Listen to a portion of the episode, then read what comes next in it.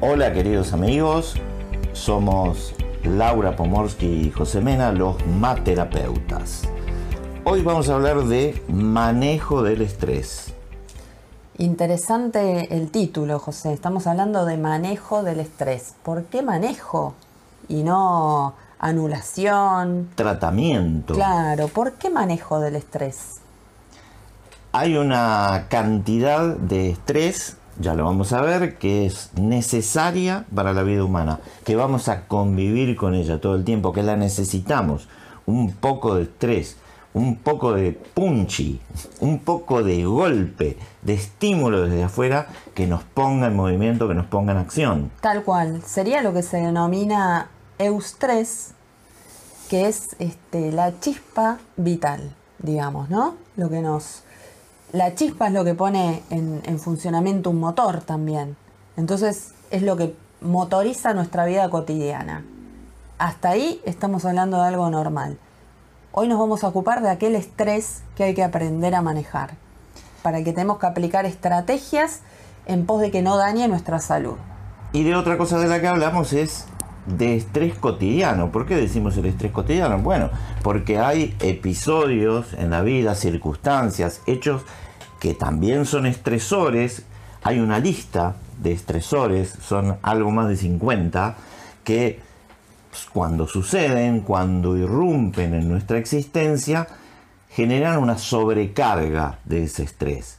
Pero hoy nos vamos a ocupar del otro estrés, del estrés cotidiano del que está presente en todos nuestros días a partir de cosas que estamos incluso acostumbrados a hacer. Tal cual, tal cual. Y ese estrés cotidiano, sostenido a lo largo del tiempo, puede cronificarse y afectar nuestra salud. Vivimos hace algo más de un año en una época particularmente estresante Vivimos en una época en la que estamos atravesados por una pandemia, por eh, las distintas fases y momentos de esa pandemia, eh, por noticias que nos alarman, noticias que nos hacen sentir temor. Y la pandemia COVID-19 cruza nuestras vidas desde hace un año e y se interrelaciona en espacio y tiempo con esas cosas que todos los días nos tenemos que ocupar.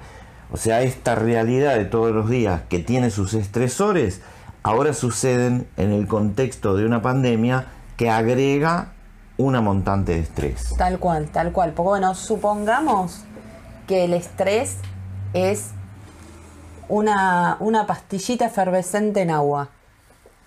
La ponemos en un vaso que está abierto libera todo ese gas y esa energía en algún lugar. ¿Qué pasa si eso lo ponemos dentro de un globo?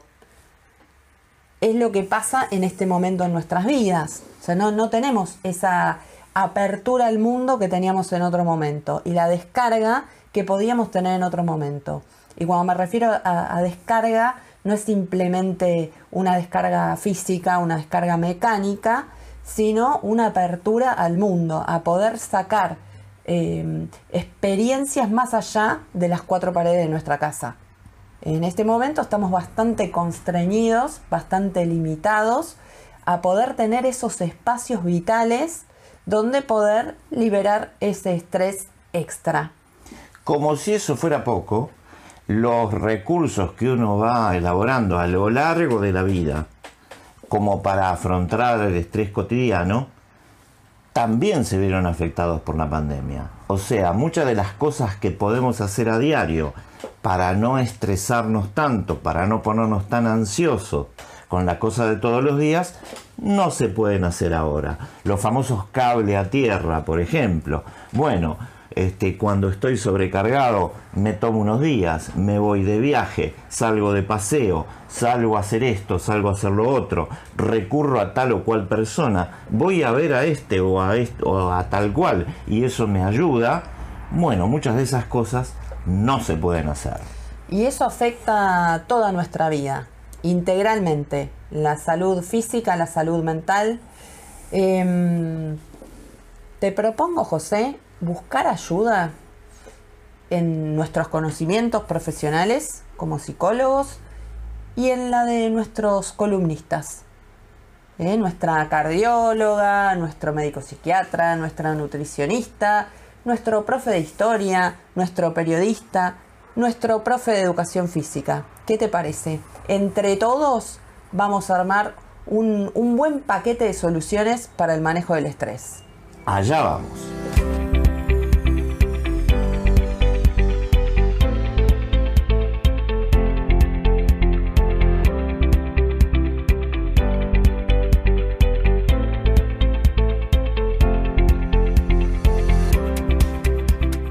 Bueno, importante lo que nos decía en primer lugar el doctor Marco Disegni. Eh, estrés es un término tomado de la ingeniería. Es la sobrecarga que tienen los materiales y nosotros tenemos esa pequeña sobrecarga todos los días con los problemas que tenemos cotidianamente. El estrés es, es como una respuesta que tiene nuestro organismo frente a esto novedoso que viene desde afuera, los problemas que tenemos que resolver. Un poquito de estrés es saludable, es lo que nos mueve, lo que nos hace pensar, lo que nos hace resolver problemas, lo que nos hace mover, es saludable. El tema se pone problemático cuando el estrés se cronifica, o sea, tenemos una cuota de estrés eh, durante mucho tiempo que empieza a ser un riesgo para la salud, para la salud física y para la salud Mm. mental. Entonces ahí tenemos que tener cuidado. Como nos decía la doctora Bárbara Recalde, cuando el estrés se cronifica es cuando tenemos que pedir ayuda. Ayuda a nuestro médico, ayuda a los profesionales de la salud mental. En relación al estrés cotidiano tenemos que buscar formas de resolverlo. Lo que sirve es parar un poco, pensar, como decía este, el licenciado Luis González, tomarse un rato para estar en silencio, un rato para estar a solas, un rato para hacer ejercicio. Coincidente con lo que nos decía el profe Germán Pomorsky. Otra cosa es la comida, que es una cosa Mm. cotidiana, es una actividad cotidiana. Eh, importante despegar la alimentación del estrés. En doble sentido nos decía esto nuestra Nutri Ivane Gil. Por un lado, eh, no comer cuando estamos acelerados, estresados, porque tendemos a comer cualquier cosa y a comer lo que no necesitamos. Y en general, y esto lo, lo agrego yo, a comer porquerías. Este, cosas con azúcar y grasa que te- tengamos por ahí. Golosinas, es- eso es como que a uno eh, pareciera resolverle los problemas. Pues no, trae otros problemas que son, por ejemplo, la culpa y el malestar por comer mal. Eh, la comida, una de las cosas que tiene es que genera una gratificación en el momento, instantánea. Y muchas veces, eh, cuando estamos bajo el efecto del estrés, eh, vamos a buscar tener alguna gratificación que sea instantánea, que en ese momento nos permita liberar un poco de tensión e incorporar algo que sea agradable, algo que sea interesante. Pero claro, como vos decías y como lo decía la licenciada Vanessa Gil, lo incorporamos sin tomarnos la pausa, lo incorporamos mientras estamos en la actividad, eh, lo digerimos mal, seguro, eh, Compulsivamente. y compulsivamente. Lo incorporamos compulsivamente y ese es un problema. Ella nos decía que bueno, hay que aprender a comer, que a comer se aprende. Y yo diría, también se reaprende. ¿eh? Uno ve muchas veces pacientes, adultos, digo pacientes porque son las personas que sufren y que, que nosotros atendemos, eh, que nos cuentan que tienen muchas dificultades con la alimentación, que no pueden manejar la ansiedad, que terminan comiendo cualquier cosa. Entonces digo, en esos casos hay que reaprender a comer. Tomarse también, otra vez digo, la pausa. Eh, esperar unos minutos. Cuando uno Mm. está así desesperado por comer algo que sabe que no es saludable, hacer la pausa. Eh, algo que a mí me sirve personalmente es, digo, ¿quiero comer esto o tengo hambre? A ver, si yo en este momento que me desespera, no sé, muero por las cascaritas de limón azucaradas, glaseadas, muero. Y generalmente tengo algunas en un frasco. Entonces, eh, muero por ir a comer una tiri. ¿Tengo hambre? comería ahora una manzana, un yogur, un caldito, qué sé yo. Porque cuando uno tiene hambre, tiene hambre. No, la verdad que no. Quiero las tiritas de limón. Bueno, una, no medio frasco. Si uno está acelerado, a lo mejor va y se baja medio frasco. Y está mal, porque uno después se siente mal. Esa aceleración entre las cosas que la genera es la ansiedad expectativa, el querer estar viajando imaginariamente en el tiempo hacia adelante para tratar de solucionar eh, eh, cosas, problemas que se vienen. Uno está haciendo cosas, solucionando problemas y quiere viajar en el tiempo para adelante para solucionar más problemas que van a venir. Bueno, eso no se puede hacer. Por eso es importante esto de detenerse de frenar para poder volver a sintonizar con el aquí y ahora. Y resulta que en el aquí ahora, como decía Alfredo de Lugano eh, al principio en su mensaje, no hay mucho que se pueda hacer. Sí se pueden hacer cosas, pero solo esas cosas que están dándose en el aquí y ahora. No se puede hacer nada en el futuro y no se puede hacer nada en el pasado. Entonces cuando frenamos, cuando nos detenemos, ahí es como que volvemos a calibrarnos, por así decir.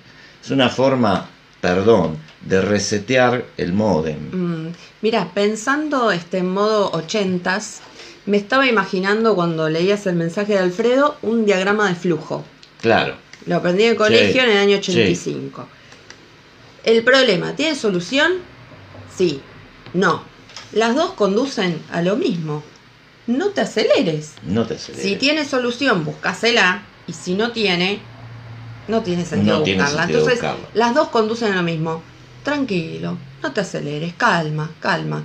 Este, vísteme despacio que estoy apurado.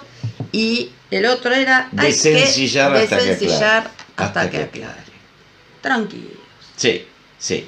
Hay veces que es difícil, eh, eh, precisamente las cosas que nos generan estrés y que nos generan ansiedad son porque muchas veces nos hacen percibirnos en peligro. Entonces nos percibimos en peligro y sentimos que tenemos que hacer algo con ese peligro para salir de esa situación de malestar que nos genera el peligro.